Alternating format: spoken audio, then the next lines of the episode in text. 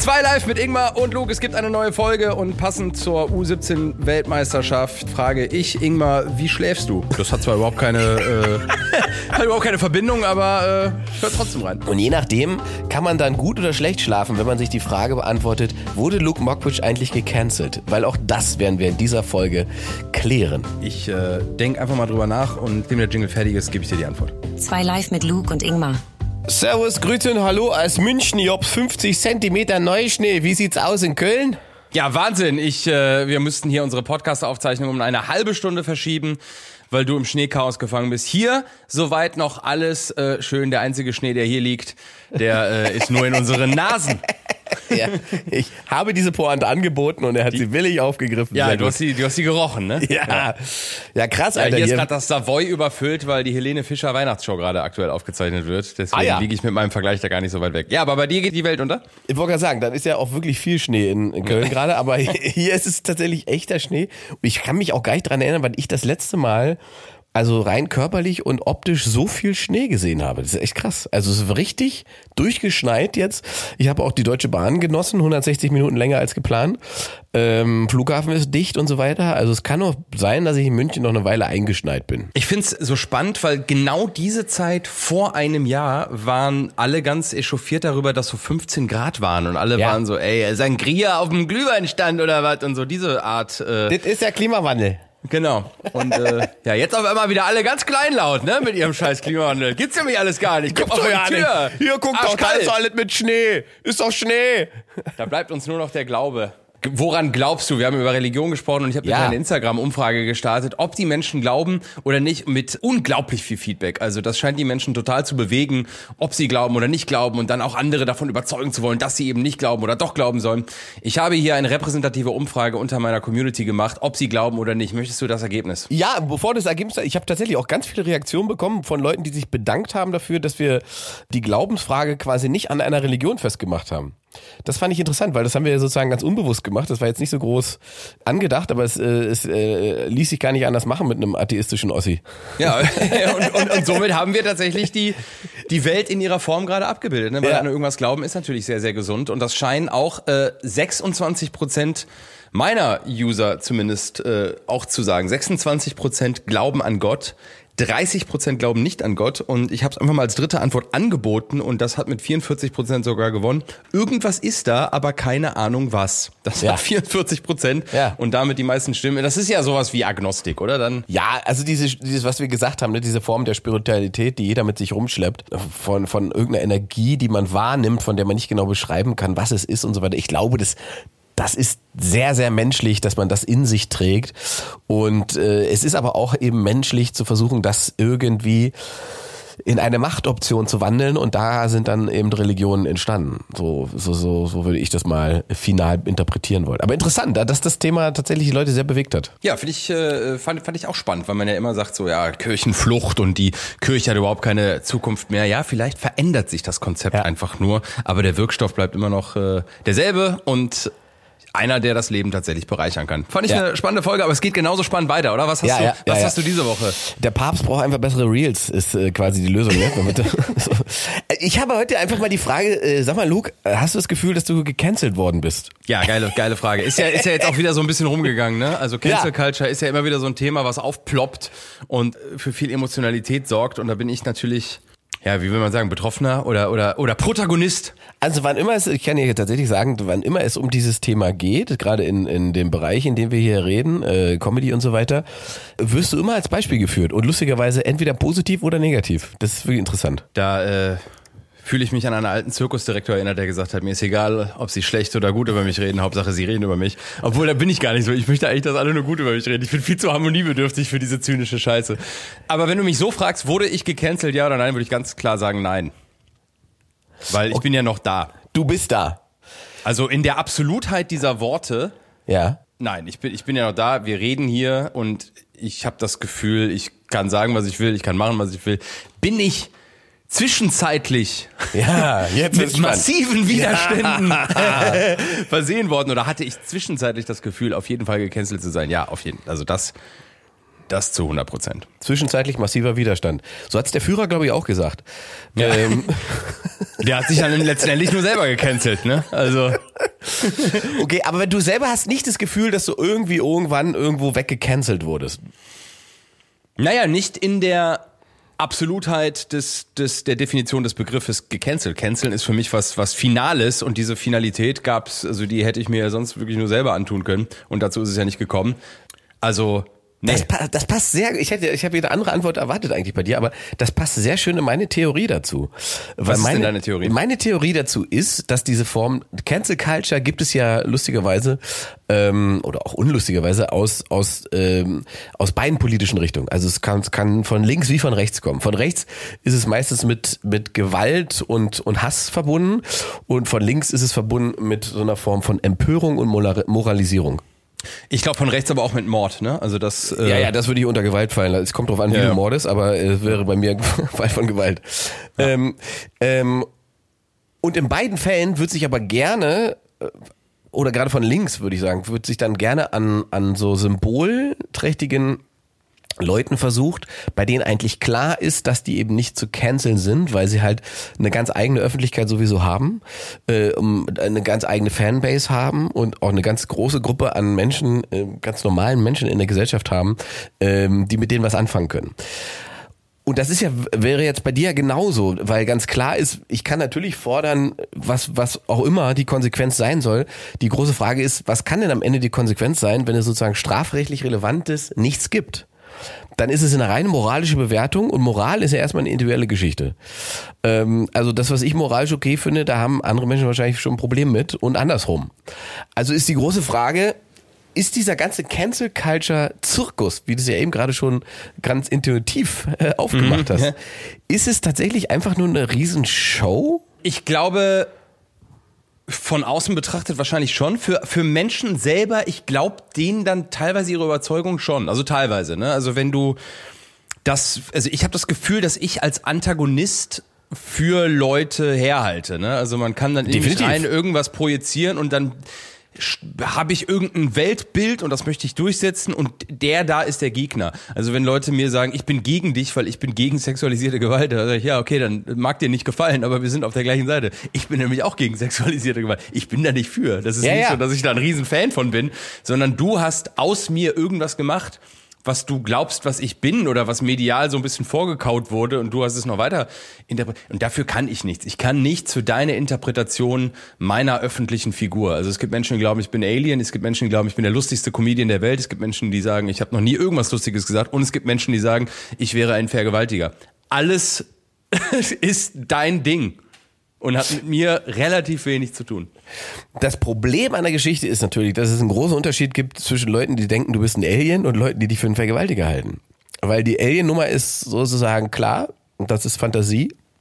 Und das andere ist, wenn es faktisch richtig wäre, halt eine Straftat. Und wenn in meiner Wahrnehmung du Straftäter bist und es nichts passiert, dann bestätige ich sozusagen mein Weltbild durchgehend damit, wenn ich dich sehe, dass irgendeine Straftat nicht richtig verfolgt wird. Und ich glaube halt, dass das Teil des Konzepts ist, dass man sich in so einer Opferrolle sieht und diese Opferrolle medial ja nur bestätigt werden kann, wenn ich weiterhin das Bild aufrechterhalte, dass irgendein Fall nicht richtig verfolgt wurde und so weiter. Und wenn man dann in die Details geht, so wie es ja bei dir auch der Fall ist, äh, da- da- dann kann man ja den Vorwurf, dass das nicht ernst genommen wurde, der ja dann gerne mal gemacht wurde, den kann man ja, den kann man ja gar nicht der, der, der lässt sich durch nichts erhärten, weil es ja in der Form von einer, einer, einer, einer äh, Staatsanwaltschaft und einer Generalstaatsanwaltschaft geprüft wurde. Wo ich so denke, Alter, wann kommt eine Generalstaatsanwaltschaft? Weißt du, das sind so, wo ich denke, da kann man hinterher nicht hin, sich hinstellen und sagen, ja, äh, wir haben nicht den Eindruck, dass das äh, ernst genommen wird als Vorwurf und so weiter. Da, ernster kann man es halt nicht nehmen. Also mehr geht halt nicht juristisch. Und wenn ich dann trotzdem sage, es ist aber eigentlich im Prinzip erstmal egal, was so ein Jurist sagt und was, was die Staatsanwaltschaften sagen und was juristisch überhaupt individuell äh, äh, entscheidend ist. Nee, statistisch ist es ja so, dass, wo ich so denke, die individuelle Schuld von Menschen bemisst sich halt nicht an der Statistik. Wenn, also wenn wir damit anfangen, Gott sei Dank. ja, wenn wir damit auf, also 70 Prozent der Leute, die hinten drauf fahren, haben Schuld. Deswegen sind aber nicht 30 Prozent automatisch mitschuldig. ich kann es dahingehend sogar noch, man versucht ja auch immer die Gegenseite so ein bisschen zu verstehen.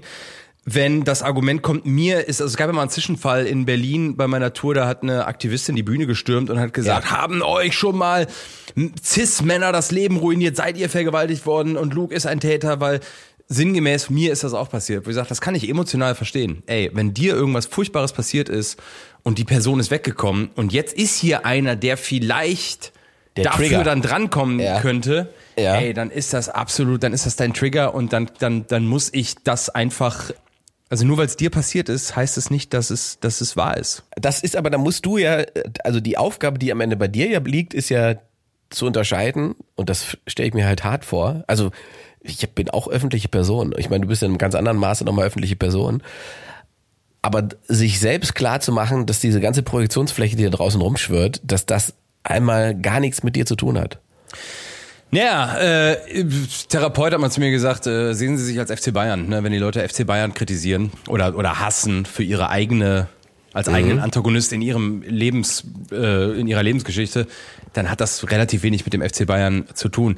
Nichtsdestotrotz, wenn man irgendwie so ist bei, bei dem Thema Schuld, ich habe lange Zeit irgendwie auf, auf die anderen gezeigt und gesagt, ihr habt das kreiert, ne? die Medien Ja. haben das kreiert, ihr habt das in die Öffentlichkeit gezogen und bin lange in dem Bild geblieben, weil ich auch medial Dinge zu verlieren hatte, die aber jetzt aber eigentlich schon alle weg sind. Also ich, ich kann eigentlich nichts mehr verlieren, weil eigentlich alles weg ist.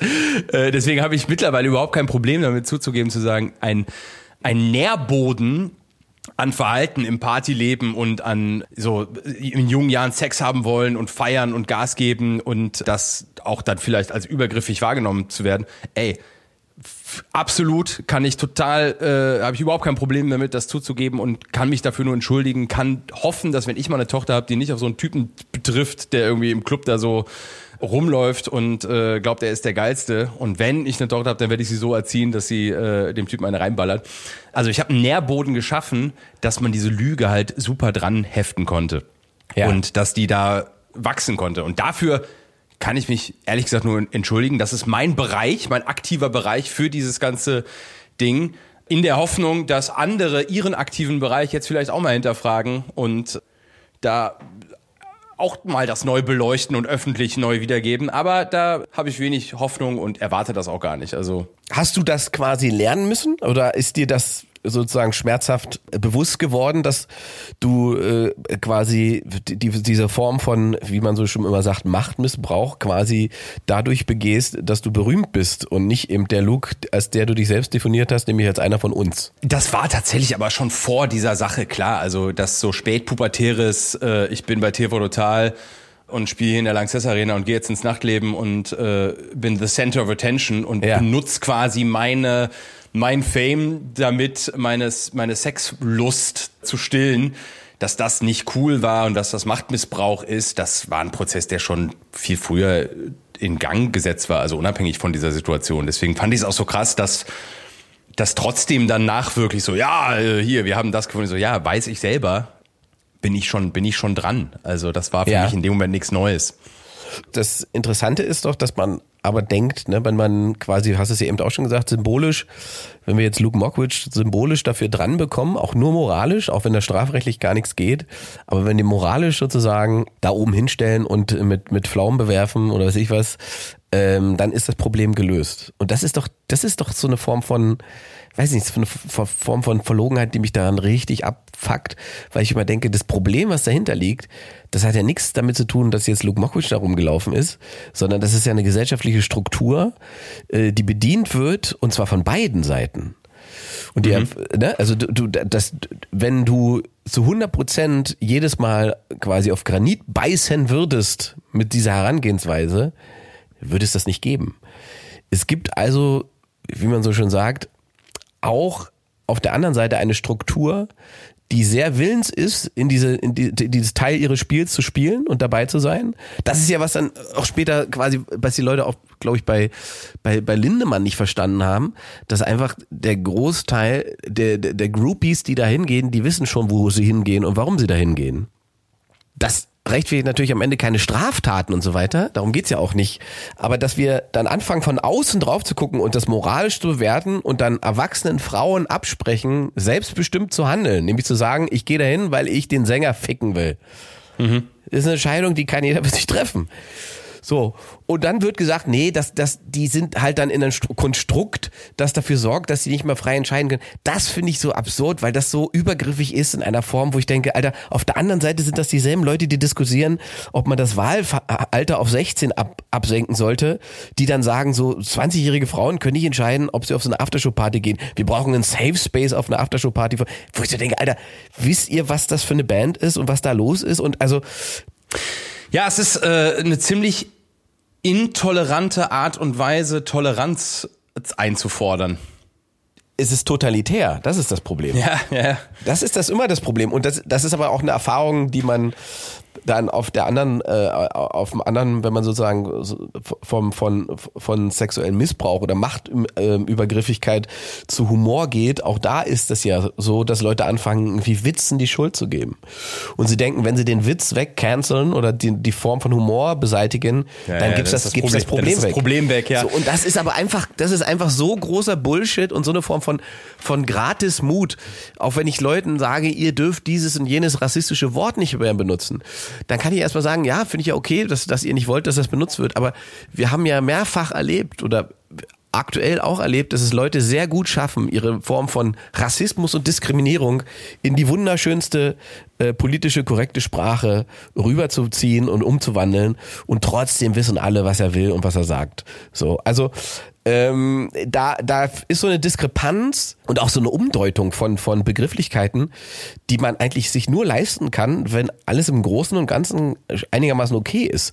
Weil sonst kommt man gar nicht in diese Mikroaggression, um sich dann mit diesen Mikroaggressionen auseinanderzusetzen. Ja, weil die, weil die Subje es ist ja auch immer so subjektiv, ne? Also so was der eine Absolut. darf, darf der andere nicht. Und bei dem einen ist es Satire, bei dem anderen Rassismus. Und es ist ja wirklich, wie man es gerade braucht. Also das ist vielleicht eine der der größten Gefahren, aber auch Geschenke der Menschheit, dass wir Sprache entwickelt haben, die, äh, das ist ja eigentlich nichts anderes als Anwälte. Die können die Wahrheit so beleuchten, dass sie halt anders ausgeleuchtet wahrgenommen wird und anders interpretiert werden kann. Das ist. Also es gibt so ein schönes Beispiel darüber. Es gab vor, es ist schon eine Weile her, da, da gar, ich weiß gar nicht, wo dieses Attentat war. In Deutschland war es auf alle Fälle, wo jemand mit dem Auto losgefahren ist und versucht hat, möglichst viele Menschen, die migrantisch aussehen, zu ermorden. Und dann hieß es am nächsten Tag in der Presse, äh, fremdenfeindliches Attentat. Und dann gab es so ein paar Aktivisten, die haben sich sozusagen nicht über den Akt selber aufgeregt und Solidarität eingefordert, sondern die haben dann sich bei der Presse im Prinzip beschwert, dass man das als Fremdenfeindlichkeit äh, gelabelt hat, weil das ja implizieren würde, dass das Fremde waren und damit würde man ja die Täterperspektive, wo du denkst, das ist absolut irre, so eine Argumentation. Die haben gesagt, das muss man Rassismus nennen. Wo ich so denke, um in eurer Logik zu bleiben, würde das bedeuten, dass ihr davon ausgeht, dass es Rassen gibt. Ja, ja. Ja, es ist, es ist ja auch das, das, das Bild von, wenn du sagst, man darf Menschen nicht auf Hautfarbe und Geschlecht, man darf die da nicht drauf festnageln, aber weiße Männer sind scheiße. Oder sagst du, ja, du weißt schon, wie widersprüchlich das Aber das sind alles, das sind alles Kriege und Widersprüchlichkeiten, die, genau, die weil weiß, du nicht. Weiß ist dann sozusagen soziales Konstrukt und nicht mehr Hautfarbe. Ja, so, ich, das ist dann die Ausrede. Aber die, die benachbarte Aussage von weiße Männer sind scheiße sind, ist, äh, und was ist mit schwarzen Frauen? Und schon bist du quasi in der, jetzt gibt's auch einen äh, Philosophen, Susi Hilf uns, der den Satz geprägt hat, also Rassismus und Sexismus gibt's nur von oben nach unten, also nur in der hierarchischen Tabelle. Ja. Äh, ne? Also Sexismus gibt's nur in die Richtung Mann zu Frau. Lieber Luke, ich kann auch nach intensiver Suche keinen bekannten Philosophen oder eine Philosophin finden, die diese These in letzter Zeit öffentlich publiziert hat. Daher entscheide ich mich im Zweifel wie immer für Richard David Brecht. Hm, uh, Richard David Brecht. Kann man so sehen, weiß ich gar nicht, ob das äh, so stimmt. Ich finde, sobald du den Mechanismus aufmachst von weiße Männer sind so, ist die benachbarte Aussage, schwarze Frauen sind so. Aber das sind alles Sachen, ich habe also ich krieg ja jetzt auf die Frage, ob ich gecancelt worden bin. Nein, aber ich erlebe natürlich Dinge, die mich immer wieder an diese Situation erinnern und die immer wieder Widerstände generieren, wenn ich äh, in London angesprochen werde, äh, hey Luke, ich finde, du hättest mehr Konsequenzen erleben sollen. Und dann sage ich, äh, wofür denn? Ja, K.O.-Tropfenwitze sind scheiße. Sag ich so, ja, das stimmt, wer hat die denn gemacht? Weiß ich nicht. Ja, was für Konsequenzen hätte ich denn haben sollen? du hättest nicht mehr auftreten sollen. Ja, dann sage ich, wer, wer soll das denn entscheiden? Weiß ich nicht. Ich find's einfach scheiße. Und dann sagst du, ja, ja gut, ich kann dich ja nicht, wenn du ideologisch argumentierst, kann ich nicht gewinnen, weil Ja, ja, Ideologie und, und normales äh, subjektives Verständnis von, von Leben und, und, und Rechte, äh, das, das schließt sich ja aus. Du wirst, wenn du ideologisch argumentierst, immer im Recht sein, weil du dich moralisch im Recht siehst. Also Natürlich. du kannst gar keine sachliche Diskussion haben mit jemandem, der ideologisch ist. Das geht ja auch in die andere Richtung. Also du kannst einen Nazi nicht davon überzeugen, dass das vielleicht gar nicht so eine gute Idee ist. Er wird immer Na, weil eben, wie du richtig sagst, es geht nicht um Logik, sondern Ideologie. Also ideologisch Genau. ist nicht logisch.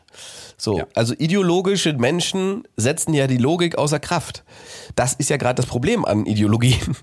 Das ist, das, Ja, und das, dass, dass Ideologien den blind zu folgen, dass das Ja. nicht immer die beste, also schlag ein fucking Geschichtsbuch auf, guck rein, das wirst du immer sehen. Du wirst immer sehen, dass Leute, Leute das zu sehr glauben, was sie da gerade glauben und deswegen in der Lage sind, absoluten Schwachsinn und Scheiße zu erzählen und im Rückspiegel nicht mal in der Lage sind zu sagen, oh, da haben wir uns aber ein bisschen verhoben. Was ja in meinem Fall dann, wenn passiert, dann auf, auf, auf Auge zu Auge, so übrigens, hm, sorry, habe ich mich verhoben, aber öffentlich ja keine Chance, weil diese Menschen halt medial noch was zu verlieren haben im Vergleich äh, zu, zu mir. ich habe halt, ich habe ja einmal ordentlich auf die Fresse bekommen damals, als, also seit damals ist es schon wieder eine Weile her, als diese letzte Generationsgeschichte losging und die am Anfang angefangen haben, Kunstwerke zu beschmieren oder mit Tomatensuppe und so weiter zu bewerfen und so weiter, wo ich eigentlich nur nur in der Nebensatz in, in, in der Radioshow, die ich da mache, ähm, nur im Nebensatz gesagt habe, also ich kann so sagen ja noch die die grundlegende Idee von von von dieser Radikalisierung, da, da kann ich schon noch folgen, aber ich würde zu bedenken geben, wo man sich ideologisch damit positioniert. Also wo man, mit wem man im selben Boot sitzt, wenn man anfängt, Kunst und Kultur äh, als Feind zu betrachten und zu bekämpfen oder in irgendeiner Form ideologisch so aufzuladen, dass man sagt, das muss beschädigt oder beseitigt werden. Das, das ist einfach keine gute äh, wie sagt man, äh, Umgebung, in der man sich da befindet. Und auch generell, jede Form von Ideologie, die auf Kriegsfuß mit Humor stand, ist nicht gut geendet. Ja, das ist kurz vor Bücherverbrennung, ne? Das ist leider, das ist, das ist einfach dumm. Also das ist keine Gegenüber, keine Gleichsetzung. Ja, man kann nicht gleichsetzen und es geht auch nicht um Gleichsetzung, aber es geht darum zu erkennen, welche Strukturen dahinter liegen und welche Strukturen wohin geführt haben. Und dass so eine Form von Destruktivität, wie es zum Beispiel die letzte Generation auch auslebt, dass das immer Endstadium von Radikalisierung ist und ide- ideologisch nur funktioniert und nie logisch funktioniert, das ist am Ende egal, ob das, ob man sich dann für die Guten oder die Schlechten hält. Es wird nicht gut enden. Ja, und ich finde, da kann man den, den Satz einfach duplizieren, ne? Also, der Satz hört dem Betroffenen zu, den ich in alle Richtungen total richtig finde. Ne? Also hört den Betroffenen zu, yes, auf alle Fälle. Hört allen Betroffenen immer zu. Das stimmt aber auch, wenn, wenn Thomas Gottschalk am Ende von Wetten das sagt, boah, ich habe das Gefühl, man kann gar nichts mehr sagen und bevor ich irgendwas sage, Falsches sage, sage ich lieber gar nichts mehr.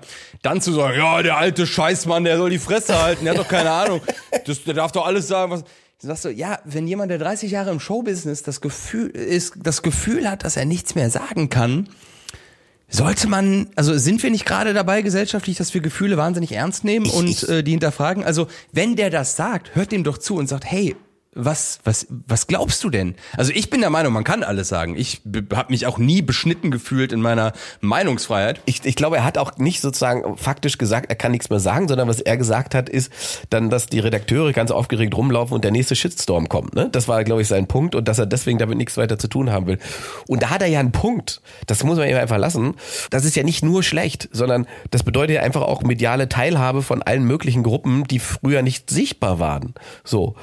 Aber was er natürlich meint, ist, dass immer zu jedem Zeitpunkt, weil er weißer alter Mann ist, ihm jede Aussage als möglichst boshaft und falsch unterstellt wird.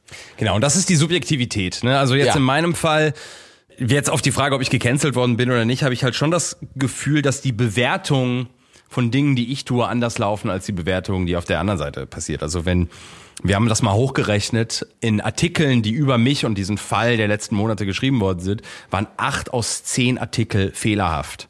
Mal kleine Fehler, mal große Fehler, mal wurde das Anzeige mit Anklage verwechselt, mal war der juristische Stand nicht richtig, mal, also wirklich acht aus zehn Artikel hatten Fehler. Und dass ich juristisch gegen fehlerhafte Artikel vorgegangen bin und gesagt habe, das stimmt nicht, das, ihr könnt das nicht sagen, das ist mein fucking Recht und das ist auch wichtig, dass ich dieses Recht ausübe und sage, wenn ihr Scheiße über mich erzählt, die nicht stimmt, dann kriegt ihr eine Anklage und dann verschwindet der Artikel, weil es einfach nicht, ihr könnt nicht einfach Scheiße schreiben. Wenn ich das aber mache, dann wird das interpretiert als der macht Leute mundtot. Der Ja, ja. klagt alles weg, der macht die mundtot. Und, das, und andersrum wird dann aber gesagt, ah nee, das ist äh, hier äh, richtig und Gott sei Dank und äh, hier wird noch. Also es ist, wie du es drehst und, und wendest, kann man alles immer so drehen, als ob ich, wenn du willst, dass ich der Arsch bin, bin ich immer der Arsch. Ja, ja. Und du kannst die, die Cancel Culture Instrumente so für dich nutzen, dass deine, deine Weltanschauung und deine Ideologie, dass du damit immer vorne bist. Aber es ist schon so, ne, dass dadurch, dass wir alle ähm, mit diesem süßen kleinen Gerät ausgestattet sind ähm, und an allen Sachen teilhaben können, ähm, dass man schon auch sich genötigt sieht, auch ständig alles zu bewerten und zu allem eine Meinung zu haben. Ne? Und dass auch daraus dies, das überhaupt erst entstanden ist, dass es diese, diese Shitstorms und diese Wellen gibt, die dann über Leute hereinbrechen, weil alle denken, jetzt muss ich dazu was sagen. Genau. Ja, ich muss jetzt den Take haben, der mich besonders populär macht, weil äh, jedes, ist ja wirklich jedes gesellschaftliche Thema bedarf dann sofort einer Einordnung und äh, weil wir einfach zu viel Zeit haben. Das ist auch wirklich ein Resultat von zu viel Zeit.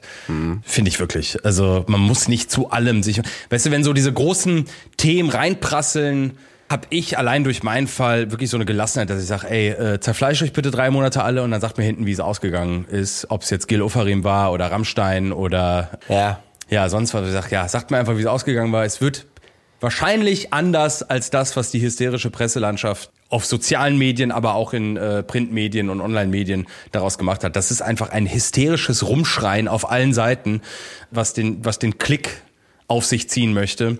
Und wenn man, wenn ich jetzt mir die Frage stelle, wovon ich Opfer bin, dann von einfach Mediengeilheit.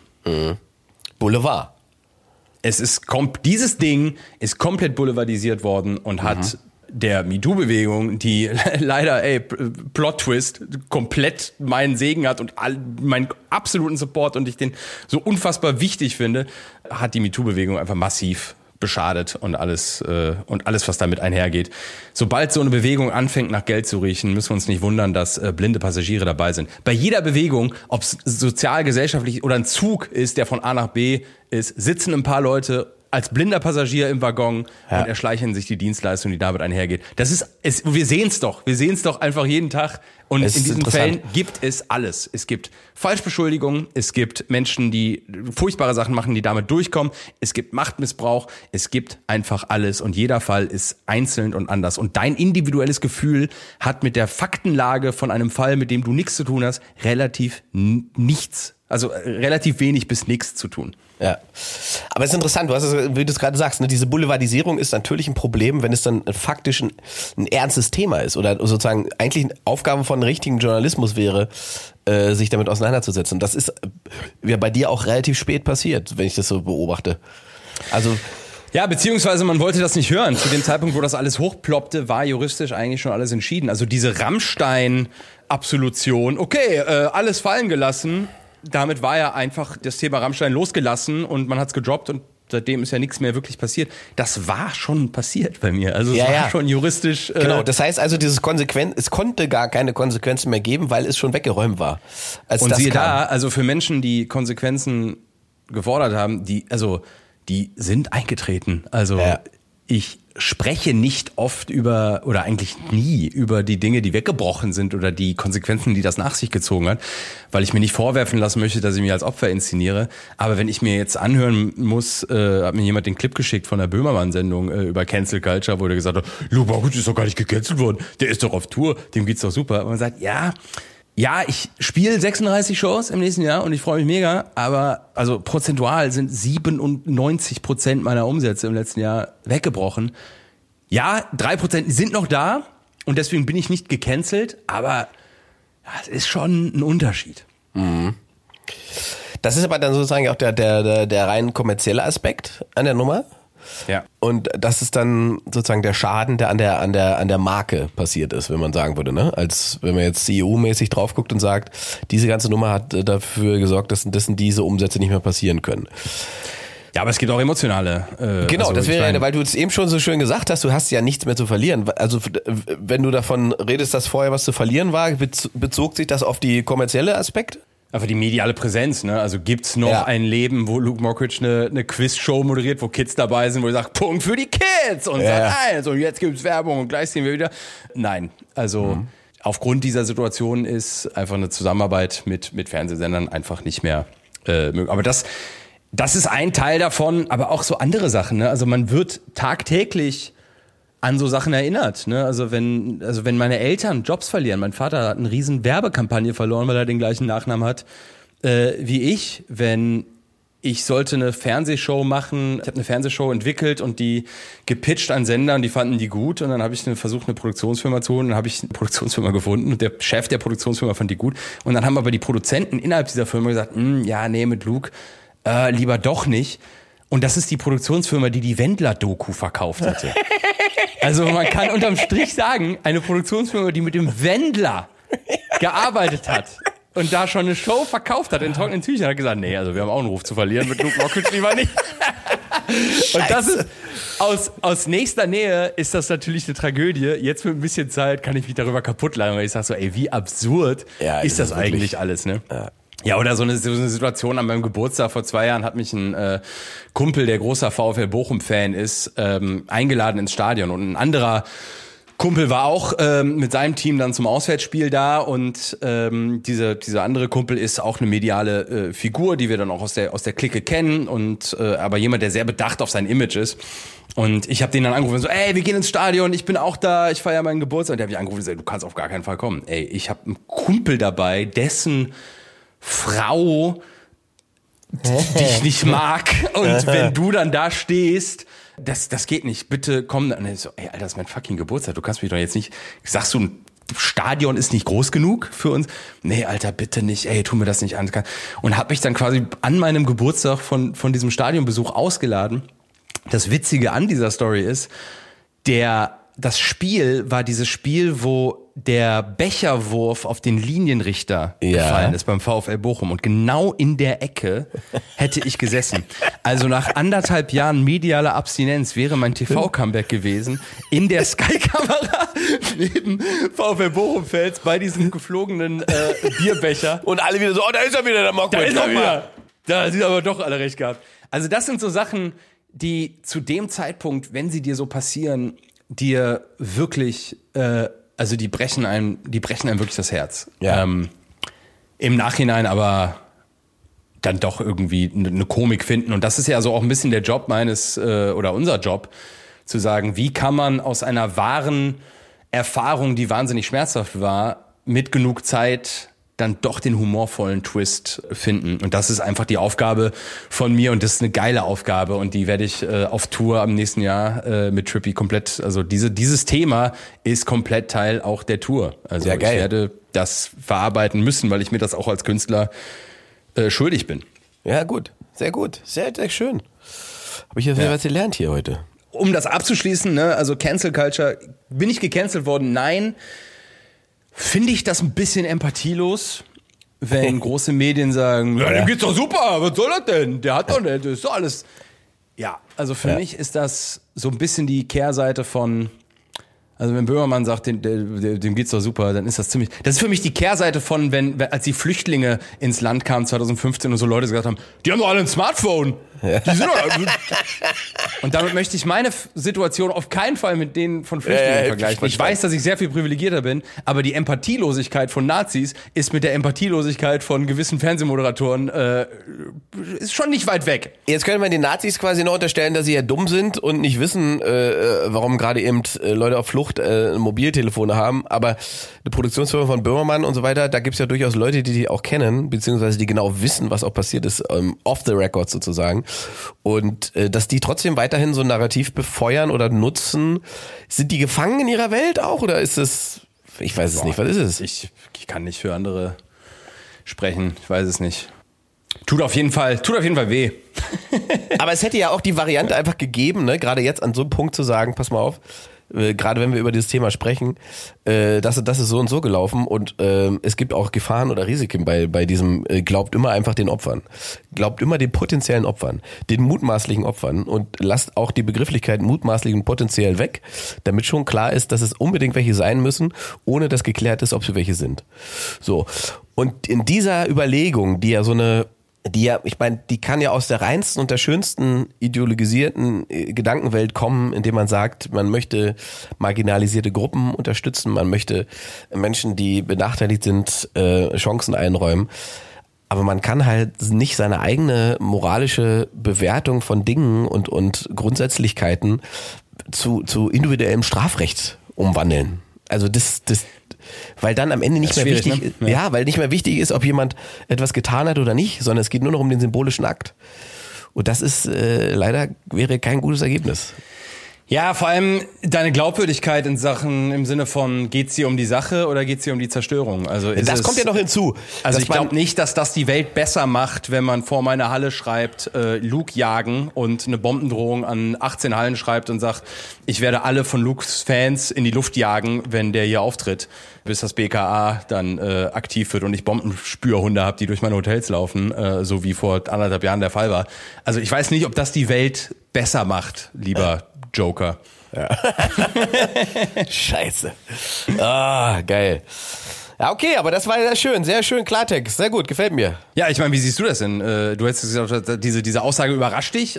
Ja, weil ich, ich hatte so gedacht, also es wäre sozusagen für mich rein emotional total nachvollziehbar, wenn du gesagt hättest, du fühlst dich in irgendeiner Form gecancelt durch diese ganze Nummer, äh, weil, wie du richtig sagst, deine Karriere danach nicht mehr dieselbe ist wie vorher. Und ich, ich meine, kenne dich ja relativ lang, ich weiß, wie wichtig dir das Ganze war und so, ähm, oder ist und was du für eine, so eine sozusagen grundlegende im besten Sinne äh, Peter Alexander 2.0 äh, Idee hast, ja, von, von dem, was du da machst.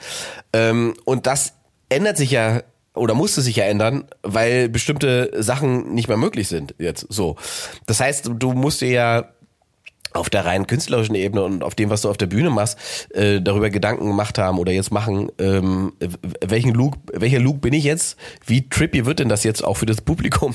Ja? wenn, wenn, wenn, ich, wenn ich den Trip durch habe, müssen die denselben Trip auch durchziehen oder biete ich wieder diese, diese perfekte Form von Eskapismus und der Zirkus fängt wieder von vorne an? Also da, da würde ich schon sagen, dass du ja, das, das ist ja keine freiwillige Entscheidung, sondern zu diesem Punkt bist du ja quasi getrieben durch eben Medien und und, und Öffentlichkeit. Und das, das, das, da könnte ich mir vorstellen, dass man eben denkt, das empfinde ich als ungerecht oder unfair, weil das nie die Idee war von der Karriere, die ich machen wollte.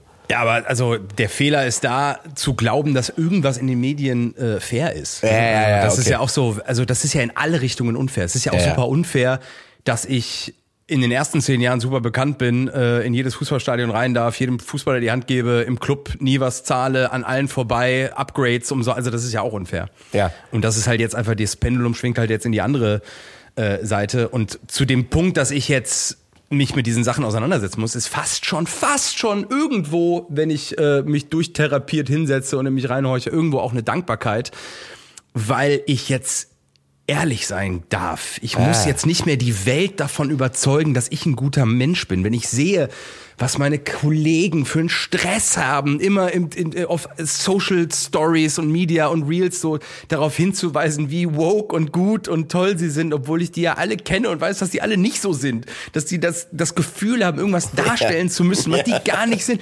Also der Stress ist fast schon schlimmer.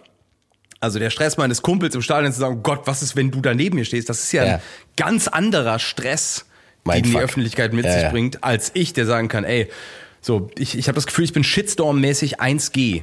Ich bin immun. Was willst du machen? Willst du mich nochmal canceln? Ich kann eigentlich alles sagen. Ich habe eine Freiheit und bin mehr bei mir, als ich es jemals war. Und das auf der Bühne au- austreten zu können und das zu feiern und zu zelebrieren, ist ein Vorsprung, den ich äh, mittlerweile sehe und wahrnehme und der auf der Bühne total zum, äh, zum Strahlen kommt. Und das, äh, das ist für die neue Tour halt einfach der Hammer. Also Trippy ab nächstem Jahr, holt euch Tickets. Es gibt noch einige Restkarten und zwar fast alle. Und wenn ihr schon dabei seid, kauft euch für mich auch gleich noch ein paar Tickets. Macht mal ein Bündel, ein Doppel, ein Doppelsale. geil, wie wir, wie, wie wir dreiviertel Stunde ernsthaftes Gespräch dazu bringen, dass es am Ende einfach wie eine, wie eine Werbe, Ja, und Werbe so anderen, anderen vorwerfen, dass sie die Dinge nur für ihre eigene T-Shirt-Kampagnen machen und dann selber. Aber nach am Ende 40 geht's um Minuten und hier ist übrigens der Link zu den Tickets. Ja, aber wir, weißt du, wir sind halt ehrlich. Wir sind halt ehrlich. Ja, stimmt schon. Wir müssen nichts gut. mehr behaupten. Wir können einfach sagen, dass es so ist. Ja, und das ist hinter auch so. jeder medialen, öffentlichen Auftritt steckt immer Geld. Also lasst euch nicht irgendwie verarschen von irgendjemandem, der seine Haare abschneidet für die Frauen im Iran. es geht eigentlich nur um das eigene Konto, wenn man Aber man ist ja macht. trotzdem immer noch so ein bisschen gefangen, ne, in seiner, ich hatte das letztes irgendwie auch, das ist auch so eine kleine eigentlich Geschichte, aber habe ich auch wieder gesagt, du bist doch auch so ein Idiot, was du dir Gedanken machst. Weil ich habe ja diese Show in Köln absagen müssen, im Gloria, ne, wegen krank. So, dann wurde der Termin verschoben. Und dann habe ich dann, eine Woche später kriegt man dann wieder die Ticketabrechnung, wie viele Tickets sind jetzt weg und so weiter. Und dann haben, ich glaube, 10% der Leute ihre Karten zurückgebracht. Ja, das ist leider so, ja. Und ich war total persönlich angefasst.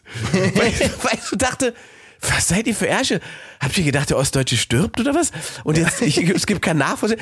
Da war wirklich kurz gepisst, so, bis ich dann irgendwann ähm, äh, mit einer Freundin von mir gesprochen hatte und gesagt, Ingmar, komm mal kurz aus deiner Blase. Vielleicht haben Leute einfach auch Termine und können zu diesem Nachholtermin nicht.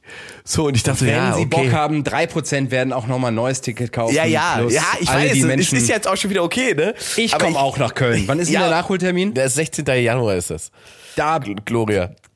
Gucke ich, ob ich kann. Da komme ich gerade aus dem Urlaub. Aber mal gucken. check mal, check mal, komm mal rum da und ihr macht ich alle rum. die Butze voll. So, jetzt haben wir die ganzen Luke ist auch Probleme. da, dann- ich, also so, so Gott will, bin ich auch da. Liebe, äh, also ich werde da sein, ich werde einen Pranger aufstellen, ich werde mich da dran ketten. Also äh, ihr müsst ein Ticket kaufen für den Ingmar, aber dann könnt ihr mich auch anrotzen. The Roast of Luke Mockridge. Das sehe ich ein YouTube-Format, mein Lieber. Ich äh, hiermit gepitcht, also liebe Sender äh, online oder sonst was, wenn ihr den Roast von Luke Mockridge organisieren möchtet. Ich habe schon mit ein paar Kollegen gesprochen darüber, es wären einige coole dabei. Also äh, Ich wäre auch dabei.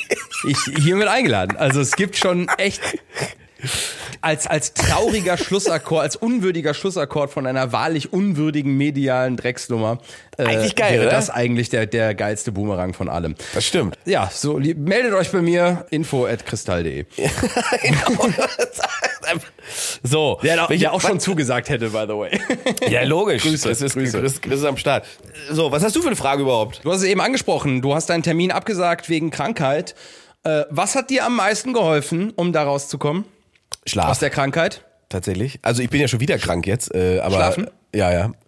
Das ist Ich- meine Frage an dich. Äh, wie schläfst du? Ach, guck mal. Ähm, Zurzeit äh, mit Unterbrechungen, weil ich immer nachts dann nochmal inhaliere, damit mir die Rotze aus dem Kopf läuft. Stellst du einen Wecker und inhalierst Nee, dann? ich werde ich werd automatisch wach nach vier, fünf Stunden, weil die Nase Weil die Nase dicht zu ist, Ja, ja, ja. und dann ist der, der Hals trocken. ja, ja, genau. Oh. Das, ist, das ist eklig. Dieses, wo man denkt, wenn man jetzt hustet, zerreißt es einem die Stimmbänder. Das ist dieses Gefühl von so, und dann muss ich erstmal einen halben Liter Wasser trinken und dann inhaliere ich irgendwann halb vier um fünf, äh, vier, halb fünf, fünf Uhr morgens und dann schlafe ich nochmal weiter. So. Ansonsten schlafe wie viele ich. Stunden? Ich bin, äh, ich bin ja so ein spät ins Bett geher. Also wenn ich fit bin einigermaßen, normal lebend, bin ich irgendwann zwischen eins und zwei im Bett und schlafe dann bis neun, zehn, ja, irgendwie so. Und, und ich lebe ohne Wecker. Das ist eines meiner großen Lebensziele gewesen. Boah, ja. Ja, das war immer. Ich habe ja mal so eine Morningshow fürs Radio gemacht, bevor alle denken, Alter, der verwöhnte äh, Schnösel. Ich habe mal sehr lange, sehr, sehr früh aufstehen müssen. Und Wie nachdem viel Uhr muss man raus für eine Morningshow? die Sendung beging, beginnt um 6 Uhr live.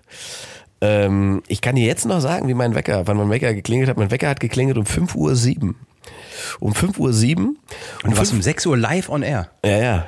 Eieiei. Ja, ja, ja. 5 Uhr 7 aufstehen, 5 Uhr 23 Haus verlassen, äh, 5 Uhr 47 parken, 5 Uhr 52 im Studio, 6 Uhr live. Das werde ich nie rauskriegen. Das ist immer noch in meinem Kopf. Äh, das ist aber mutig vom Sender. Ja, du. Das ist eng machen? auf Naht. Das- Jedes Mal nie zu spät gewesen? Hat immer geklappt. Es ist ja auch morgens dann nichts in Berlin. Fährst ja entspannt durch. Das war dann alles entspannt. Aber es ist sagen. natürlich ein krasser Job, wenn du so, und das war ja nicht, bei Öffis bist du ja immer nur zwei Wochen im Monat eigentlich dran.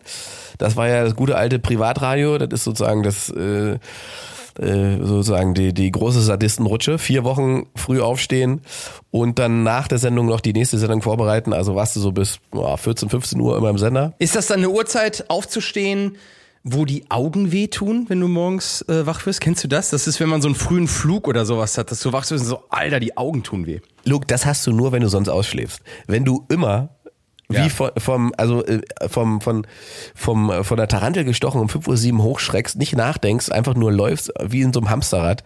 Du merkst nichts. Das erste, was du merkst, ist, dass du irgendwann kurz nach sieben Hunger kriegst. Das ist das erste, was ich merke. Da habe ich aber schon eine Stunde moderiert. Ich merke gerade, wie äh, ich fühle, wie Morningshow-Moderatoren, Landwirte, Bäckereifachangestellte oder generell junge Eltern Ja. uns gerade den größten Mittelfinger der Welt Ja, in die ja, ja. Ohrmuschel halten und Zu sagen, ey, ihr habt doch echt keine Ahnung. Und ich merke, also du bist gar nicht so emotional um das Thema. Ich liebe Schlafen. Doch, ich, auch. Ich, da da habe ich ja erst gelernt, wie wichtig das für mich ist. Deswegen erzähle ich ja Oh. gerade. Ich habe dieses Morningshow-Ding, also ich konnte das nur, weil ich die Sendung so geliebt habe. Aber als das vorbei war, bin ich drei Wochen später im normalen Schlafrhythmus irgendwann kurz nach neun wach geworden, habe in die Sonne geblinzelt und habe gedacht, Alter, wie habe ich das eigentlich vier Jahre lang gemacht? Das ist für mich ja völlig unnatürlich, völlig gegen meinen eigenen Rhythmus. Und da habe ich den Beschluss ge äh, getroffen, dass ich ab jetzt versuchen werde, ohne äh, Wecker zu leben. Und das ist mir bis jetzt auch ganz gut gelungen. Also, und ich bin ja tatsächlich so, das Schlafen ist schon Essen, Schlafen, gut bumsen. Ne? Das sind so die drei Dinge, Das sind die drei der Ost- Säulen. die der Ostdeutsche braucht. Der Vater, der Sohn und der Heilige Geist. Die heilige Dreifaltigkeit von Ingmar Stadelmann. Ja, das ist eine schöne Essen, Kachel. Bumsen. Ja. ich weiß nicht, wie es in der Kindheit bei dir war. Ich merke das jetzt bei jungen Eltern bei mir im ähm, Freundeskreis dieses, oh, wir müssen nach Hause, die Kleine kann nur zu Hause schlafen. Wir Ah, ja. müssen nach, kann es sein, dass die Kleine nur zu Hause schlafen kann, weil ihr mit der Kleinen immer nach Hause geht und sie da schlafen lässt? Also, als wir noch klein waren, habe ich einfach auf irgendwelchen Stühlen gelegen mit drei Jacken drüber. Dr. Alban lief noch im Hintergrund und 20 Erwachsene haben geraucht. Mit dem Resultat, dass ich jetzt immer zu jeder Zeit und überall auf der Welt schlafen kann. Ich kann mich auf den Boden legen. Ich habe äh, auch so bei langen Drehs, das wirst du auch kennen, wenn irgendein äh, Akku gewechselt wird oder jemand das Licht umbaut, dann dauert das immer 45 Minuten.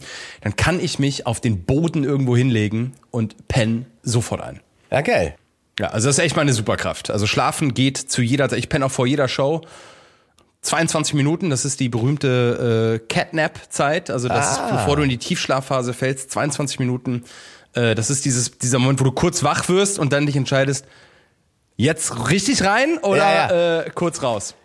Ja, geil. Bist du Bauchschläfer oder seitlich, Rücken? Was bist du?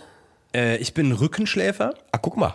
Ich sitz auf dem, äh, ich lieg auf dem Rücken und bin wie so ein Vampir. Also ich mache kein Geräusch äh, und werd genau da wach, wo ich eingepennt bin. Also wirklich mit keinem Zentimeter Bewegung. Mach ja kein, ich rede nicht, schnarche nicht, nichts. Also äh, gibt Menschen im näheren Umfeld, mit denen ich, äh, neben denen ich gerne äh, und viel schlafe, die so essen im Schlaf. Hast du das mal? Sind Ja. Ja. ich weiß nicht, was da im Schlaf passiert. Äh, Ich hoffe, es ist Essen und nicht irgendwas anderes, was da, was da im Traum Du fremdgegangen hast wird. wieder oder im so. Schlaf gegessen. Ja, genau. Es gibt ja, du hast es eben angesprochen, du bist quasi spät ins Bett und geht so. Also du bist eine Eule. Es gibt ja Lerche und Eule. Ja, genau. Da bin ich Eule. So, jetzt gibt es einen amerikanischen Schlafwissenschaftler, der fünf Kategorien definiert hat. Die heißen, äh, nee, vier sind's. Wolf, Delfin, Löwe und Bär. Ähm, Susi, sag mir bitte, wie der heißt. Dr. Michael J. Broyce ist klinischer Psychologe und Fellow an der American Academy of Sleep Medicine. Er zählt zu den weltweit führenden Köpfen auf dem Gebiet der Schlafmedizin und schreibt regelmäßig Beiträge für unter anderem The Huffington Post oder Psychology Today. Seit 2007 läuft seine Fernsehsendung Good Night with the Sleep Doctor regelmäßig im US-Fernsehen. Dr. Broyce lebt und schläft hoffentlich sehr gut in der Nähe von Los Angeles. So, und jetzt äh, gibt's fünf, vier verschiedene Schlaftypen und ich werde die jetzt mal aufzählen und du wirst, ähnlich wie es mir ging, sofort eine emotionale Ertapptheit spüren, Ja, wenn du geht's. gemeint bist oder nicht. Also, es gibt den Wolf. Der Wolf ist maulig, wenn er wach wird, der kommt vor elf nicht wirklich in die Gänge, ist ein kreativer Mensch, der auch ein Partyhengst ist, der abends gerne länger unterwegs ist, sehr kommunikativ ist, aber auch einen Hang hat zu Depressionen, spät ins Bett, nicht so wirklich aus dem Quark kommt und so um 19 Uhr sein High hat. Dann gibt's den Delfin, das sind intelligente Menschen. Das sind die, die in der Nacht relativ oft aufstehen, weil die eine Gehirnhälfte noch wach ist, während die andere Ah. äh, schläft. Das sind Menschen, die irgendwie immer so ein bisschen on the, on the run, sehr sensibel, sehr intelligent.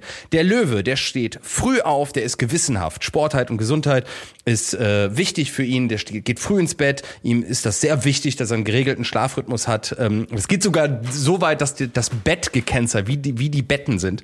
Äh, der hat auch ein, ein ordentliches, geregeltes, der macht auch sein Bett morgens. Ähm, und dann gibt's den Bären. Das sind gut gelaunte, offene Menschen, äh, konfliktscheu, die einen sehr tiefen Schlaf haben, sehr, sehr tief und ein bisschen brauchen, um nachts wach, äh, morgens wach zu werden. Die laufen so ein bisschen benommen durch den Tag aber sind eigentlich gut herzige, gute Menschen, die vor allem, wenn sie dann guten Kaffee hatten und gut gefrühstückt haben, dann doch im Tag sind. Also Wolf, Delfin, Löwe und Bär, wo bist du? Du bist der Bär, wenn ich das Ich so. bin der Bär. Du bist der, 1000 der. Bär. Ich habe das gelesen und habe mich so Ja, richtig so, mm, ja, ja, so richtig so als Bär gefühlt. Ich bin, glaube ich, so ein äh, delfiniger Wolf dann oder ein Wolfsdelfin oder irgendwie sowas. Das, ich, das, da kann ich mit beiden irgendwie was mit anfangen. Also ich habe jetzt keine Depressionen und keine depressiven Phasen und so weiter, aber ich, das- also schon mal so ein bisschen rummaulen und so und das äh, manchmal auch nachts getrieben sein, so das, das kenne ich schon, ja. Das ist auch so, dass man sagt, oh, den Ingmar vor neun nicht ansprechen. Ja, so ein bisschen ist das so, wobei ich, also ich bin nicht so ein Morning-Muffel, so. Ich, ich, wenn ich wach bin, bin ich wach, dann ist auch alles gut. Aber ich bin halt selten vor neun wach. So, das ist einfach, Ja. das ist einfach, das ist der Trick. Vielleicht wäre es anders, wenn ich, wenn ich um sechs wieder aufstehen müsste, wäre ich vielleicht schlecht drauf. Wobei das ist auch nicht so, weil eben gerade durch diese Sendung, da konnte ich mir das ja gar nicht leisten. Ich musste ja um sechs Uhr morgens schon Service-Dienstleister sein und dafür sorgen, dass andere gut drauf sind. Aber das ist ja entgegen deines Naturells. Das war ja künstlich. Es- Hat man also- den Wolf an die Leine gelegt, hat man Richtig, da. man hat den beim- Wolf an die Leine gelegt. Aber also das hat mir so viel Spaß gemacht, dass ich deswegen keinerlei, also ich hatte nicht das Bedürfnis, irgendwie schlecht gelaunt zu sein. Temperatur, wie ist die Temperatur bei dir im Schlafzimmer? Kalt. Ich mag es kalt. Das ist auch das Geilste, ne? Ja. 18 Grad. Man sagt, Ja, 18 ja. Grad ist die beste Temperatur. Und dann auf dem Rücken, Fenster auf, der, so kalte Luft im Gesicht und ein Fuß raus. Ein Fuß aus der Decke Ah. raus. Ah, und dann oben auf die kalte Decke drauf. Feine Herr. Oh, Connoisseur. das ist das nee, Beste. ich schlafe ja auf dem Bauch. Ich bin ja so ein Bauchschläfer, Aber beziehungsweise. dann zur Seite gedrückt oder Nee. mit dem Bauch quasi frontal ins Kissen reingedrückt? Nee, ich doch so seitlich liegt dann quasi auf meiner äh, ganz oft auf meiner rechten Schulter. Ich habe deswegen auch Probleme in meiner äh, Schulter mittlerweile. Glaube ich, ja. Weil ich natürlich, ich wiege ja auch was und da drückt es einfach auch ordentlich das Blut weg. Und dann werde ich morgens wach und habe erstmal so einen, äh, so einen toten Arm manchmal. Und dann Ja. muss ich erstmal wieder beleben. Dann schläft nicht nur der Ingmar, sondern, oder der Ja. Ingmar ist wach, aber der Arm ist eingeschlafen. Der, der Arm schläft noch, ich bin bereits wach. Ja.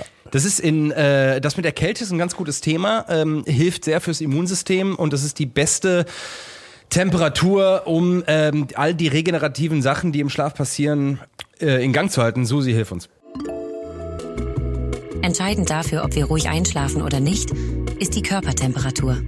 Wie eine körpereigene Klimaanlage steigt unsere Temperatur im Laufe des Tages um etwa einen Grad Celsius an und sinkt in der Nacht wieder. Damit wir in den Ruhemodus gelangen, muss es also kühl sein. Die ideale Temperatur im Schlafzimmer liegt zwischen 16 und 18 Grad Celsius. Und in Kopenhagen ist es so, jemand, äh, jeder, der in Kopenhagen mal war, wird das gesehen haben, dass vor den Cafés, egal bei welchem Wetter, Kinderwagen mit Ja. Babys drin sind. Also die Eltern in Kopenhagen lassen, während Kinder sie stehen. heißen Kakao trinken, die Kinder draußen im Kinderwagen. Das Und kenne ich aber aus der DDR auch noch. Das ist ja lustig. Das haben wir im Osten auch gemacht. Ja, und das ist, äh, also wenn du das hier jetzt machen würdest, würde man dich als Rabenmutter abstempeln. in Kopenhagen, das ist, also wenn du in Hamburg lebst, bist du ein Irrer. In Kopen, äh, in Dänemark, das sind 80 Kilometer weiter nördlich, ist das absolut normal und. Stimmt, wir stellen äh, die Kinder ins Kalte, damit die gut schlafen. Ja, das stimmt. Das haben wir im Osten noch immer. Ich weiß ja, das, das macht man nicht mehr, ne? Was ist das, ist das schon Kindes Also in Kopenhagen macht man das noch, also in ganz Dänemark ist das noch eine, eine, eine Praktik, die gemacht wird, dass die Kinder da draußen, also du kannst es echt noch be be- beobachten, wenn du da bist, dass vor Ja. den Cafés die Eltern da drin heiße Schokolade trinken und sich kaputt lachen, mit rosigen Wangen da sich gegenseitig anlächeln, während die Kinder sich draußen den Arsch abfrieren. Ja, die schlafen doch wunderbar eingepackt in der kalten Luft. Das ist doch perfekt. Ja, ist ja auch fürs Immunsystem auch, die werfen ja dann auch die Kinder an den, die Babys an den Füßen in so Eistonnen. Also die sind ein bisschen anders drauf, die, Als die Hobby. äh, Skandinavier. Ja. Kinderweitwurf in der Eistonne. Aber ich hatte das auch. Also wir haben wirklich, äh, also meine Eltern hatten ja das Theater und äh, also meine Mutter hat, ich bin am 21. März 89 geboren. Meine Mutter hat bis zum, ich glaube, 18. März geprobt und am, boah, lass mich nicht lügen, 1. 2. April war schon Premiere. Ja. Also das ging ratzfatz und ich lag in einem kleinen so ein hier äh, Maxi Cosi unterm Klavier auf der Bühne und hab gepennt, Krach um mich rum, rauchende Schauspieler, Profilneurosen. Geil. Finally an explanation for everything, man. Geil. also um Geil, mich geil, rum. geil. Aber tatsächlich muss ich, muss ich auch sagen, dass äh, je älter ich werde, umso mehr ähm, ist mir der Schlaf wichtig. Also ich habe so, wenn, wenn ich, wenn ich zurückdenke, so meinen Twenties oder sowas, da war das dann auch gar kein Thema, wenn es einfach mal nur drei Stunden sind oder so. Dann also, hat man trotzdem irgendwie weiter gerockt. Es ist jetzt momentan mittlerweile, wo ich sagen, ist das unvorstellbar, dass ich irgendwie drei, vier Stunden schlafe und dann irgendwie normal funktionieren sollte. Das geht gar nicht mehr. Also auch dieser, dieser frühe Flug, ne? Der kann Ja, ja. echt so am Arsch lecken. Also wir haben 12 Euro gespart, dafür ja. müssen wir aber um halb vier aufstehen Nee. Und fliegen aus äh, Düsseldorf-Weze statt Düsseldorf. Was Ja, nichts mit nee. Düsseldorf zu tun hat, Alter. Düsseldorf-Weze ist fast in, fast in Holland. Findet das Perukaville-Festival statt. Das ist am Arsch der Welt.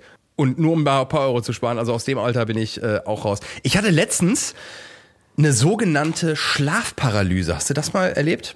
Nein, noch nicht. Das ist ein Traum, in dem dir bewusst wird, dass du träumst Ah. und du kommst aus dem Traum nicht raus. Also oh, interessant. Okay, man ist, man weiß, dass man träumt, hat aber das Gefühl, man kann nicht aufwachen. es ist oft bei Rückenschläfern der Fall und du siehst dich quasi, wie du schläfst. Und du bewegst dich im Schlaf, also du äh, zuckst mit den Händen, du weißt, wie du da liegst und du, du trittst mit den Füßen, aber du bewegst dich nicht und das macht der Körper, äh, um dich zu schützen. Ne? Also der Körper weiß, ah, ich schlafe, wenn ich jetzt hier rum, wild rumzapple, dann könnte ich mich verletzen, deswegen lasse ich das. Und diese Diskrepanz zwischen innerlichem und äußerlichem Druck führt dazu, dass du nicht mehr atmen kannst, du eine Panikattacke im Schlaf bekommst, bis du dann irgendwann mal schreiend äh, aufwachst. Das ist eine sogenannte Schlafparalyse und äh, die hatte ich vor einigen Tagen äh, und das ist ein absoluter Albtraum. Also äh, ein Albtraum, aus dem du im wahrsten Sinne des Wortes nicht rauskommst. Und da gibt's viele Deutungs, also das ist in, der, in, in, in allen Geschichten und allen Mythologien ist, findet man das.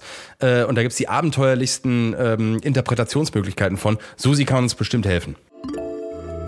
Im Mittelalter glaubte man daran, dass das Phänomen Schlafparalyse mit dem Teufel und Dämonen in Verbindung steht. Weiterhin war die Vorstellung weit verbreitet, dass ein Dämon auf der Brust des Schlafenden sitzt und ihm auf diese Weise die Luft zum Atmen nimmt. Daher wird Schlafparalyse im Volksmund auch Hexendrücken oder Albdruck bezeichnet. In der germanischen Mythologie war der Nachthalb oder Nachtmar ein Fantasiewesen, das seine Opfer in der Nacht aufsuchte und auf ihnen Lastete. Und jetzt gibt es noch eine spannende Beobachtung, was Träume angeht und Schlaf angeht. Man stirbt ja nicht in seinen eigenen Träumen. Man wird da vorher mal wach, ne? Man wird davor immer wach. Und jetzt habe ich deswegen mal in so einem philosophischen Moment darüber nachgedacht, ob das tatsächlich mit uns auch so ist, wenn wir sterben. Dass wir dann wach werden. Ja. Und dann merken, es war alles nur eine, Ja, eine Simulation. ja. Dass das Ende eigentlich nur das Aufwachen aus dem Traum ist. Boah. Ja. ja. Heute Hätte ich, dir vor, hätte ich dir vor zwei Jahren fast beantworten können, die Frage. Scheiße, Alter. Scheiße. Ja. Ja, Ja, aber aber ey, alles, alles möglich. Äh, wer, wer weiß das schon? Ne? Ich meine, das, das, das, beim Träumen wird ja dieses sogenannte, boah, das dritte Auge heißt es, hier diese, wie heißt die, äh, die Drüse zwischen deinen Augen. ja. Die wird äh, in Gang gesetzt vorm Tod, beim Träumen und wenn du psychohalogene. Äh, Ach, echt ist das so? Pilze- Das wusste ich gar nicht. Ah, okay, interessant. Das macht ja Sinn. Die sogenannte, ah, Susi, Zwibbeln die, oder die, sowas, ne? Die Susi, die, Susi, wie genau, ist die das doch? Drüse, hilf uns. Gemeint ist hier wahrscheinlich die Zirbeldrüse oder lateinisch Glandula pinealis, kurz pinealis oder pinea. Nach der Form der Zapfen der Zirbelkiefer bezeichnet, ist eine kleine, häufig kegelförmige endokrine Drüse auf der Rückseite des Mittelhirns im Teil des Zwischenhirns. Ihr wird nachgesagt, im Augenblick des Todes DMT zu produzieren. Genau das Ding. Danke. Geil, Susi. Ist das eigentlich, also auch so ein Grund, uns zu canceln, ne? dass wir eine Gehilfin haben, die offensichtlich weiblich gelesen ist, uns auf Zuruf einfach hilft? Oder ist es sogar ein emanzipatorischer Akt, weil wir sagen, die Frau weiß viel, viel mehr als die beiden weißen Cis-Männer? Jetzt hast du's. So oder so, in beiden Lesarten kann man es entweder problematisieren oder uns als Helden darstellen. Es liegt an euch, wie ihr uns finden möchtet. Richtig. Projektionsflächen. Wie Träume. Wir sind wie Träume. Bist, bist du jemand, magst du das, wenn Leute dir ihre Träume erzählen oder ist das so ein, mhm. Ich, also ich habe, äh, ich, ich mache das ja selber dann auch manchmal, dass ich so einen Traum erzähle. Das Irre ist halt immer, das habe ich bei mir selber auch festgestellt, man erzählt ja Träume anderen Leuten mit der Erwartung, dass die für einen dann einschätzen sollen, was das bedeutet. Ja. Das ist ja eigentlich total irre. Was ist ja, also was soll denn derjenige sagen? Warum habe ich davon geträumt, eine, eine, Kuh zu reiten und hatte keine Hose an dabei? Also was? Das ist was, eine ganz tief sitzende Schwulheit. ja, ganz genau. tiefe Schwulness, die in dir Du drin suchst den Bullen in dir. So, das ist äh, und deswegen ist es ja, es gibt ja so viele Traumdeutungen und so weiter. Das finde ich immer alles so ein bisschen schwierig, weil natürlich Träume schon was sehr, sehr Individuelles sind und so weiter. Aber ähm, äh, was tatsächlich was bringt, ist, wenn man in mit Menschen, mit denen man vertraut ist oder wenn man eine Beziehung führt und so weiter, wenn man sich darüber austauscht, äh, was man träumt, weil man ja große Teile des Alltags äh, in einer Beziehung auch teilt. Ähm, und oft kann der andere erkennen, oh, schau mal an, ich dachte, das beschäftigt den vielleicht gar nicht so, aber es hat ihn doch beschäftigt, sonst hätte er das nicht im Traum gehabt. Richtig, man fängt an so ein bisschen sich zu synchronisieren. Hast du schon mal eine Beziehung ja. geführt und dann summst du so ein Lied und dann sagt die Person, genau den gleichen Song hatte ich gerade auch im Kopf. Das passiert Tobi und mir eigentlich jede Woche. Ja, ne? Das ist, wenn wir viel Zeit miteinander verbringen. Wir, wir sind so auch gleichen synchronisiert.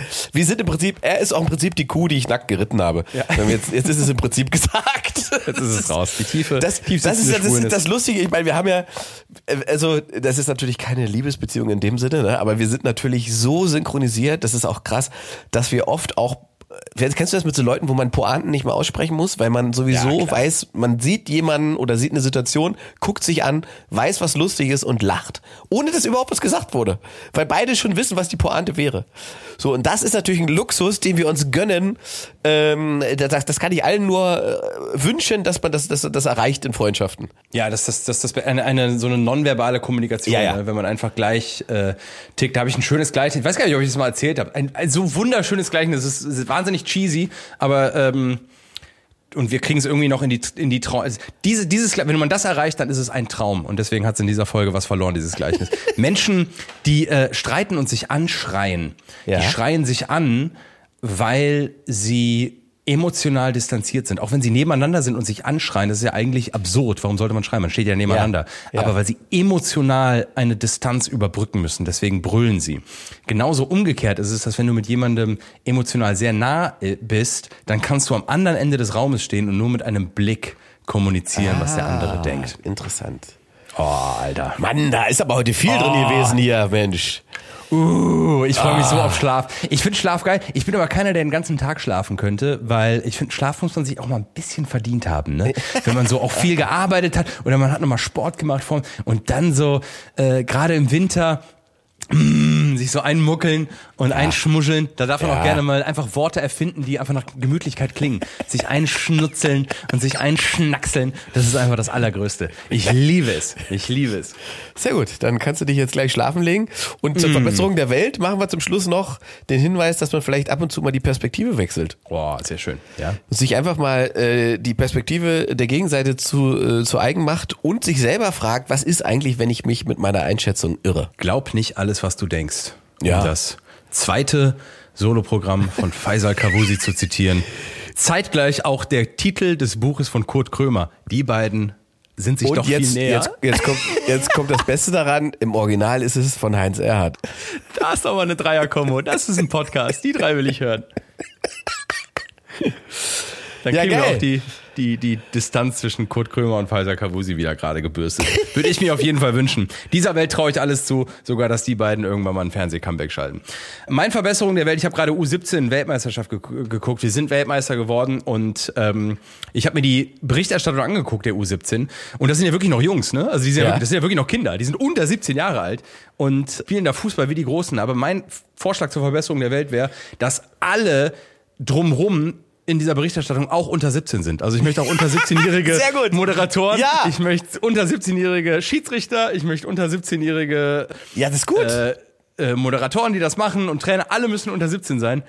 das würde, das, das würde die Welt auf jeden Fall besser machen. Aber kein Scheiß, also die ganzen Jungs da, äh, für mich besonders rausgestochen.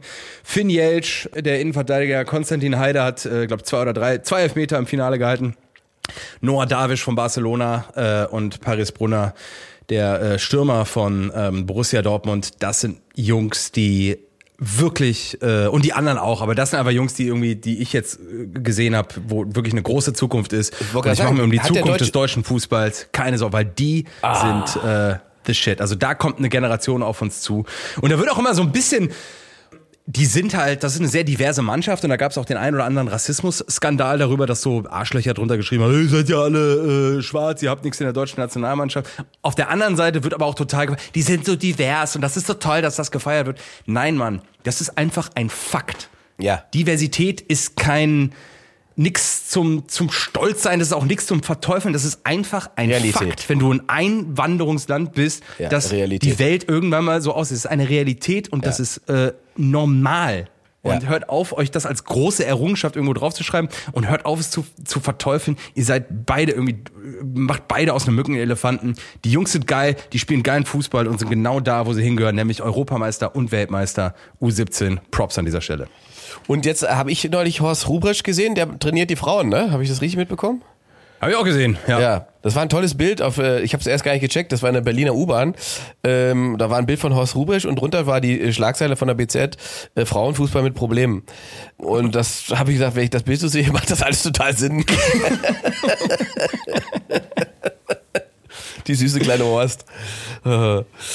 Äh. Gut, Ja, dann also gehe ich jetzt inhalieren und äh, du kannst dich schlafen legen. Ich gehe schlafen. Wir sehen uns nächste Woche. Vielen, Ja, vielen Dank für geil. all eure Zuschriften und äh, es macht wahnsinnig Spaß, äh, sich hier einmal die Woche zu treffen.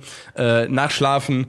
Ja, Das, Dito, äh, Dito. Ihr dürft übrigens Schönste. auch Kommentare schreiben, ne? Ihr könnt überall kommentieren hier. Äh, äh, äh, Apple geht übrigens auch mit Kommentaren. Spotify mit Kommentaren. Es ist schon wieder gestiegen, unsere Bewertung. Es hat also äh, gefruchtet, die Ansage vom letzten Mal. Ja, geil. Dann äh, bewer- wir müssen auch ein bisschen, also Stichwort Cancel Culture. Ich habe nämlich, weil unser Produzent hat uns darauf hingewiesen, dass wir darauf hinweisen sollen, äh, dass man bei Apple kommentieren soll. Da, da gibt's aber einige Leute, die da auch aktivistisch unterwegs sind. Keine Plattform für Täter, äh, ein Stern. Ja, natürlich. Wo ich sagen will, pack den Stern weg. Oder häng noch vier dran. Das ist einfach alles nur falsch, Alter. Gut, in dem Sinne, schöne Ich Woche. liebe euch alle. Ciao, ciao. Das eben Gehörte spiegelt ausschließlich die Privatmeinung der beiden Protagonisten wider. Genannte vermeintlich wissenschaftliche Fakten und Theorien sind wie immer schlampig zusammengegoogelt und haben keinerlei Anspruch auf Richtigkeit. Wenn ihr Ideen zur Rettung der Welt habt oder tolle Fragen, die Luke und Ingmar in einer der nächsten Folgen besprechen sollen, dann schickt eine E-Mail an post@2live.club. Ich wiederhole, post@2live.club. Post wie Post, 2 wie die Ziffer nach 1 und Club mit C. 2 Live ist eine Produktion der Ponywurst Production. Redaktion und Moderation Luke Mockridge und Ingmar Stadelmann. Produktion Andreas Loff.